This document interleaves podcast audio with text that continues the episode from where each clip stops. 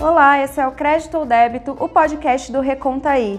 Eu estou aqui com a Renata Vilela e com o Jonas Valente, que é pesquisador do Laboratório de Políticas de Comunicações da UNB, para falar sobre o monopólio de grandes varejistas e grandes empresas como a Amazon, o Google, o Facebook, que é uma coisa que a gente não presta muita atenção, mas que tem impacto direto nas nossas vidas e pode se tornar perigoso. Oi, Jonas, muito obrigada por participar Oi. com a gente. Muito obrigado pelo convite. Oi, Renata. Olá, Aninha. Oi, Jonas. Eu gostaria de já começar então repercutindo uma pergunta que saiu na mídia esses tempos. 60% dos anúncios online são pelo Facebook e pelo Google, né, Jonas? O que isso significa?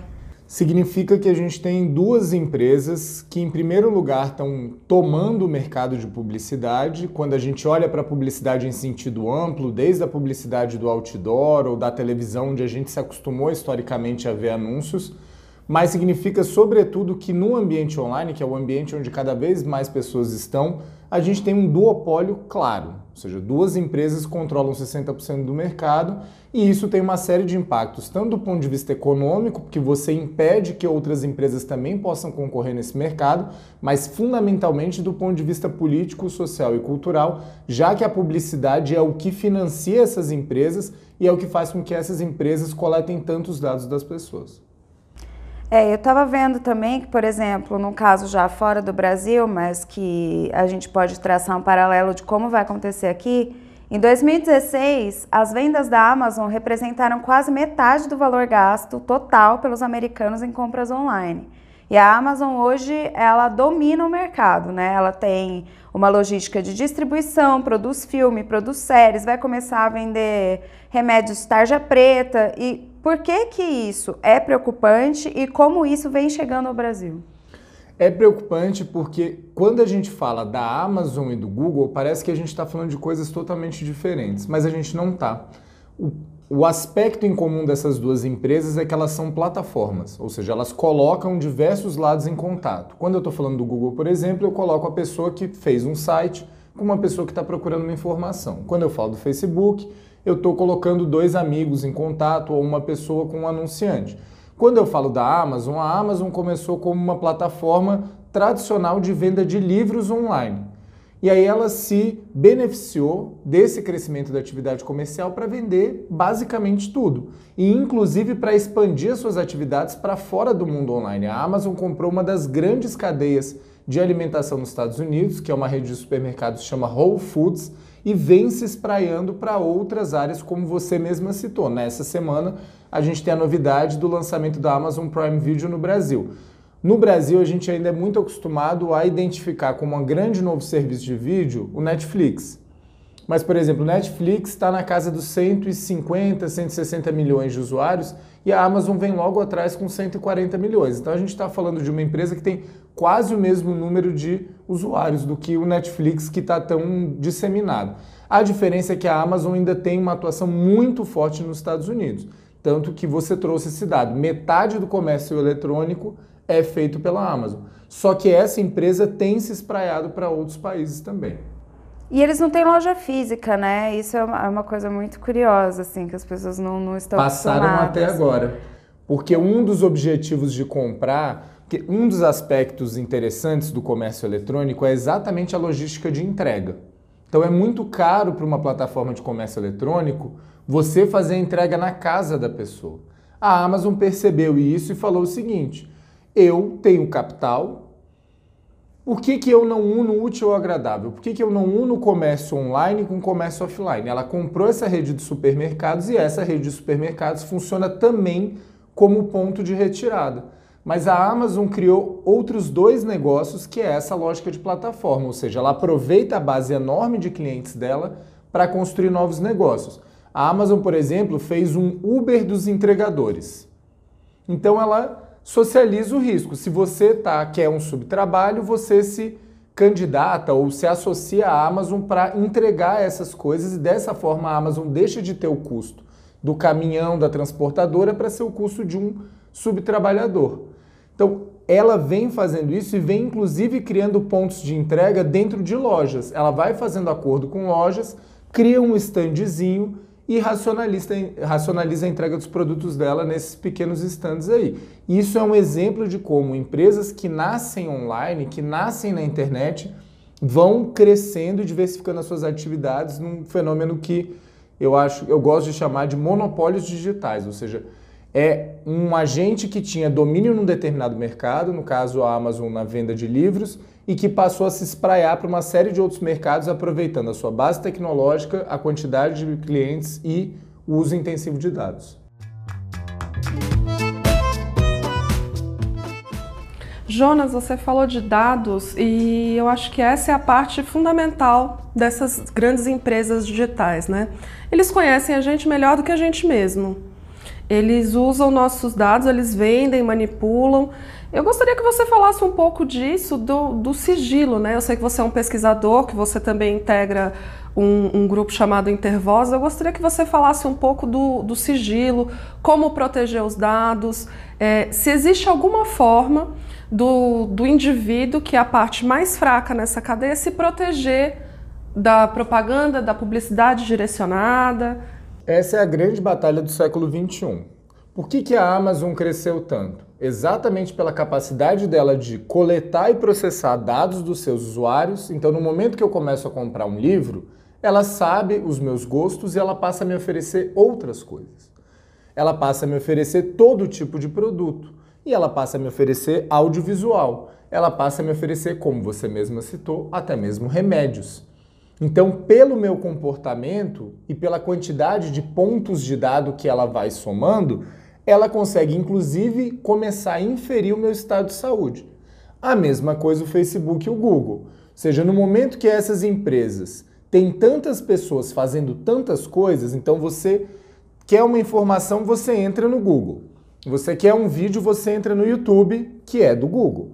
Você compra um celular, se esse celular é Android, esse sistema operacional é do Google. E aí independe se você está acessando um site ou não. Qualquer coisa que você fizer no seu celular está sendo registrada por essas plataformas. E isso faz com que o Google tenha a ousadia de não só trabalhar na área de tecnologia digital ou de serviços online, mas esteja desenvolvendo, por exemplo, carros autônomos. Esteja desenvolvendo, por exemplo, soluções contra o envelhecimento em saúde. O Google tem oito empresas que ele chama de outras apostas com pesquisas sobre os temas mais diversos. Uma dessas empresas, que chama X, o trabalho dela é fazer pesquisas inovadoras. E o Google só consegue fazer isso, ou seja, não é porque ele reúne engenheiros brilhantes, é porque ele tem uma quantidade monumental de dados e ao ter esta quantidade monumental de dados, ele consegue identificar que existem novas demandas. Tem uma frase clássica na propaganda é, de um executivo de uma rede de comunicação que ele falava: Eu desperdiço metade dos meus investimentos em publicidade. O problema é que eu não sei qual é a metade. Esse sempre foi o grande problema de como é que você faz publicidade. Com o Google, com o Facebook, com a Microsoft e com a Amazon, essa publicidade passa a ser direcionada. O problema disso é que, para fazer uma publicidade direcionada, essas empresas constroem perfis psicológicos, passam a prever os nossos comportamentos e não só prever, passam a modular, ou seja, de alguma maneira direcionar como a gente se sente, como a gente se comporta, e isso é muito preocupante. A gente tem todo um debate sobre proteção de dados. O Brasil aprovou recentemente a sua Lei Geral de Proteção de Dados, mas é uma batalha do dia a dia, do prédio que exige a sua digital de maneira exagerada a regulamentação dessa lei que vai definir muitas proteções que a gente pode ter ou não. Eles sequestram diversos aspectos da nossa vida, como você estava falando, né? E a Amazon eu vi que tem um departamento de serviços digitais que controla 44% da capacidade de computação em nuvem do mundo todo. E ela oferece serviço para Netflix e até para a CIA. E se a gente for parar para analisar, é muito preocupante, né? Eu acho que as pessoas não entendem a relação entre essa coisa da facilidade, ah, eu consigo comprar um produto online muito fácil, e encaram como normal essa coisa da propaganda direcionada, né? Esse é mais um exemplo dessa lógica de monopólios digitais sobre a qual eu estava falando antes, ou seja, uma empresa vai cria uma base de usuários de milhões e milhões de pessoas. Quando a gente está falando do Facebook, a gente está falando de 2,3 bilhões, Google 2,5 bilhões. Então nós estamos falando de empresas massivas em escala global. com uma equipe de engenheiros e desenvolvedores gigantesca. Essa empresa está produzindo uma solução tecnológica, ela olha para o mercado, ela vai falar, eu vou também para esse mercado. E esse mercado que você citou é um mercado chave. Porque tudo o que a gente faz hoje em dia, cada vez menos as pessoas guardam as coisas dentro do celular, dentro do seu disco rígido do computador. Tudo sobe na nuvem. E esse termo é terrível, porque quando a gente ouve nuvem, parece que não vai para lugar algum. Mas o nome nuvem, que é isso que a Amazon faz, ou seja, ela fornece uma infraestrutura em que ela tem servidores e esses serviços são processados online. Só que essas coisas estão dentro dos servidores dela. E no momento que estão dentro dos servidores dela, ela passa a ter, de alguma maneira, controle sobre esses dados. E esse é o mercado-chave do futuro. Não é só a Amazon. O Facebook tem serviços de nuvem para empresas e para usuários. A Microsoft tem também por meio de uma plataforma de inteligência artificial que chama Azure, o Google também, e essas empresas começaram a migrar inclusive para a infraestrutura física propriamente dita. O Google está construindo cabo submarino, o Facebook tem projetos de garantia de conectividade. E por que, que essas empresas fazem isso? Porque elas são boazinhas? Não. Porque garantir o espaço por onde os dados transitam é um ativo chave no século XXI.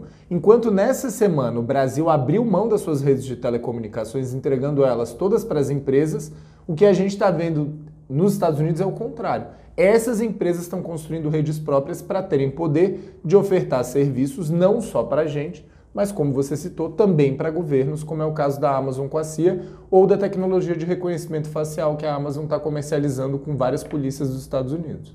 Isso é super perigoso também. A gente deu há umas duas semanas que houve uma falha no sistema da Amazon que tinha dados bancários de milhares de pessoas. E esses dados ficaram expostos na rede por um bom tempo até alguém perceber.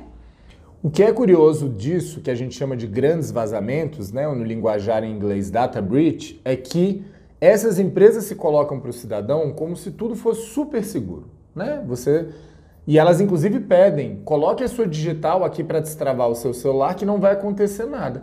E o que a gente vê é que houve quatro grandes vazamentos no Facebook nos últimos três anos. Houve vazamento no Google, houve vazamento na Amazon, houve vazamento no Windows, houve vazamento em empresas muito grandes com muita capacidade de segurança. Então, quando a gente pensa, voltando à pergunta da Renata, que a gente entrega a nossa digital na porta do prédio, ou na porta da academia, ou na porta de qualquer coisa que você faça, e que você não tem a menor garantia de como é que aquilo vai ser protegido, e a digital, vamos lembrar que hoje é um instrumento para você sacar dinheiro. Então, essas pequenas, esses pequenos empreendimentos podem vender ou ter os seus dados roubados e você pode ser lesada concretamente por isso. A gente olha para essas grandes empresas e fala, elas também não conseguem garantir a segurança dos dados. Por isso que leis de proteção de dados, com multas pesadas, com autoridades independentes, com capacidade de auditoria, são fundamentais. Ou seja, a gente tem que olhar para a gestão dos dados como uma atividade crítica. É que nem saúde, você não vai deixar qualquer pessoa chegar e te operar. Você não vai pegar uma quitanda de esquina e entender que aquilo é um hospital. Você precisa ter uma fiscalização efetiva, as pessoas precisam ter qualificação e a gente precisa entender que a gente está falando de um ativo que diz respeito à nossa vida e, portanto, ter uma legislação adequada, uma fiscalização adequada. Você está falando de futuro, Jonas, e, e alguns artigos têm saído sobre o futuro dessas tecnologias e dessas grandes empresas, né? É, o último que eu li falou sobre. É, de um dos cofundadores do Facebook, e ele fala que chegou a hora de desmembrar o Facebook, porque não dá mais. O monopólio é muito grande, o Facebook tem o WhatsApp, o Facebook tem o, o Instagram, e que é necessário desmembrar para que outras empresas surjam, para que o ecossistema fique mais diversificado, mais variado, o ecossistema das empresas. O que, que você acha desse tipo de proposta para o futuro? Eu acho que o fato de um cofundador do Facebook estar falando isso, o fato de político, os Estados Unidos, 50 procuradores gerais estaduais abriram investigação antitruste contra o Google. Que vamos lembrar, o Facebook tem o Facebook, o Messenger, o Instagram e o WhatsApp, mas também já vem se espraiando para outras atividades, vendendo, por exemplo, equipamento de realidade virtual com óculos. O Google tem o Google, o Google Shopping, o Google Flights, o YouTube, a Apple Play Store, o Android, vende equipamentos, tem linha de smartphone, tem linha de desktop, tem navegador, como é o caso do Chrome, tem uma suíte de materiais de programas para escritório, como é o caso do Gmail, do Drive, ou seja, o Google está em todas as etapas da cadeia do ecossistema digital. E isso é extremamente perigoso. Porque tanto o Google quanto o Facebook, quanto o Windows já foram condenadas por práticas anticoncorrenciais. E isso não é uma questão de julgar a moral dos diretores dessas empresas. Isso é a lógica do capitalismo. Ou seja, se eu tenho uma um conjunto de recursos que eu posso usar para me beneficiar e dificultar a concorrência, eu vou fazer isso. Essa é a do, a história do desenvolvimento capitalista. E o fato dessas pessoas estarem falando que não dá para ficar assim, de que você tem que desmembrar essas empresas porque elas obtiveram poder demais, é um exemplo de como isso é urgente. Eu concordo plenamente com isso. E eu acho sintomático que quem está trazendo essa discussão não é a esquerda radical, não são as pessoas que se escondem na montanha e não têm smartphone, não querem se. Não. São setores da direita dos Estados Unidos, conservadores, setores da direita da Europa. Ou seja, hoje a comissária de competição da Europa, que é uma figura ligada a forças conservadoras daquele bloco, ela é a principal combatente da concentração de propriedade dessas empresas. Então isso é urgente, que a gente, se a gente só olhar sobre o aspecto econômico, já seria claro, ou seja, o Google comanda 90% do mercado de busca, inclusive no Brasil. O, você vai fazer uma pesquisa sobre um voo, o Google não vai te mostrar o decolar. Ele não vai te mostrar o Skyscanner, ele vai mostrar o próprio serviço dele. Você vai procurar um produto, o Google não vai te mostrar o Mercado Livre, ele vai te mostrar o produto dele. E aí, se ao mesmo tempo a gente tem pessoas falando, vamos criar, todo mundo vai criar startup, todo mundo vai virar milionário. Como é que você concorre num cenário desse? Mas para ir além disso, a gente não está falando só de concorrência econômica, nós estamos falando de poder, nós estamos falando de plataformas que disseminam desinformação, que influenciam eleições. Então, essas plataformas terem esse poder todo, uma plataforma como o Google poder tirar a informação de o que, que eu estou buscando e usar isso para direcionar vídeo do YouTube, para mim, isso é extremamente perigoso e deve ser de fato desmembrado. Exatamente. A gente viu que, por exemplo, na Índia, o WhatsApp teve uma influência monumental nas eleições, como teve no Brasil também, e é para o mal, não é para o bem, né? São é, a divulgação de fake news, notícias, enfim, meias verdades. E isso é muito perigoso, porque além disso tudo, essas empresas fazem lobby dentro dos, dos congressos e dos espaços políticos, não só do Brasil, mas no mundo todo, né? É, e eu queria que você falasse um pouco, para a gente voltar um pouquinho na questão anterior, como é que está a questão da legislação brasileira? Eu trabalhei no Congresso e vi o quanto os parlamentares têm dificuldade de tratar desse assunto. Por mais que eles chamem pessoas como você que entendam e tal, eles têm que legislar sobre aquilo e eles não conseguem, porque é uma coisa nova para todo mundo e não conseguem entender. E como é que está avançando a legislação brasileira nesse aspecto? A gente acabou de ter aprovado uma lei geral de proteção de dados. O Brasil foi muito tardio nisso, ou seja, a gente tem a preservação da vida privada como um princípio constitucional a gente tinha dispositivos muito dispersos na legislação. O Marco Civil da Internet de 2014 afirmou a privacidade e a proteção de dados como princípios, mas o Brasil precisava de uma lei específica. E isso é um debate que vinha desde 2009, 2010. O então governo Dilma Rousseff, nos seus últimos dias, antes dela sair para ser impeachmentada, enviou um projeto de lei. Esse projeto de lei tramitou mesmo num cenário adverso da gestão do Temer, a gente teve uma participação gigantesca de organizações da sociedade civil. A Renata citou o Intervoz, que é uma organização que eu integro, que atuou muito fortemente no Congresso. Foi criada, inclusive, uma coalizão que chama Coalizão Direitos na Rede. Quem quiser saber mais informações, o site é direitosnarede.org.br. E essa coalizão atuou para defender os direitos dos usuários. Mas a gente teve vários outros segmentos que atuaram para defender os seus interesses. As empresas de tecnologia, as empresas de agricultura, porque quando a gente fala de dados, a gente não sabe que cada vez mais o campo está se digitalizando e está usando dados também naquilo que é chamado de agricultura de precisão, em birôs de crédito, com todo o debate do cadastro positivo, que vale um programa à parte, é, bancos, que são empresas que lidam com transações o tempo inteiro, indústria, ou seja, diversos e diversos segmentos participaram. Esse processo se transformou na Lei 13.709, que é a Lei Geral de Proteção de Dados. Essa lei não é o melhor dos mundos. Ela tem muitas falhas, tem muitas coisas que a gente gostaria que ela tivesse mais proteção mas ela foi um, uma construção possível. Só que o então presidente Michel Temer vetou alguns pontos, especialmente a criação da Autoridade Nacional de Proteção de Dados, que é um ponto chave. Não adianta ter um monte de coisa prevista na lei, até porque a lei é muito mais de princípios, porque a tecnologia avança muito rapidamente, se você não tiver quem fiscalize. Aí a lei é letra morta. O Michel Temer editou uma medida provisória no fim, nos últimos dias do seu governo, começou uma nova batalha. Isso, a OMP 869 virou uma nova lei que alterou a Lei Geral de Proteção de Dados. E ela flexibilizou a lei em pontos importantes. Um ponto importante é a saúde. A redação original, por exemplo, proibia você compartilhar dados de saúde para ganhos econômicos. Essa nova redação, que é a que está valendo, mas que na verdade só começará a valer em agosto de 2020, porque você tem um período de transição, ela permite o compartilhamento de dados para de saúde, que são dados considerados sensíveis, para ganhos econômicos. Com algumas exceções, como é o caso, por exemplo, de você definir valor de plano de saúde. Então, a pessoa que vai lá e pega o desconto da farmácia, saiba que esse dado vai ser usado contra você. Ela criou a possibilidade, por exemplo, de que todas as regras previstas na lei possam ser flexibilizadas para startups. Quem define o que é uma startup? Como é que eu vou dizer que a Coca-Cola não pode criar uma startup associada a si e, portanto, essa startup trata todos os dados que a Coca-Cola ou que o Walmart ou que o Extra pega das pessoas? Então, assim, a gente tem problemas com a legislação, mas ainda assim ela existe.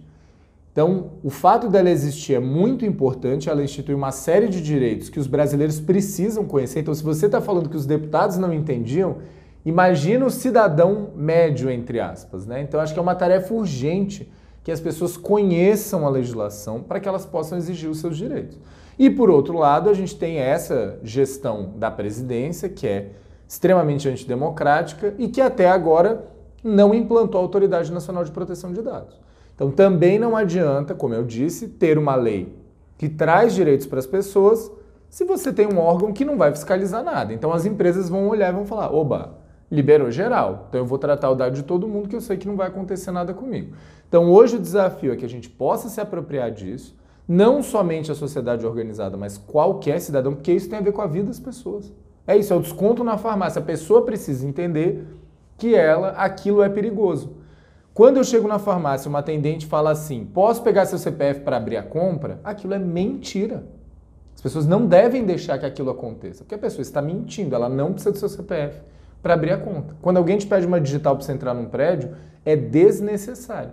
E uma das coisas que a lei trouxe foi a coleta de dados ela deve ter uma finalidade específica e ser adequada. Eu não posso pegar o seu dado e falar assim, eu quero o seu nome para entregar uma mercadoria, mas eu vou entregar uma mercadoria, eu quero a sua foto. Não, não preciso da sua foto.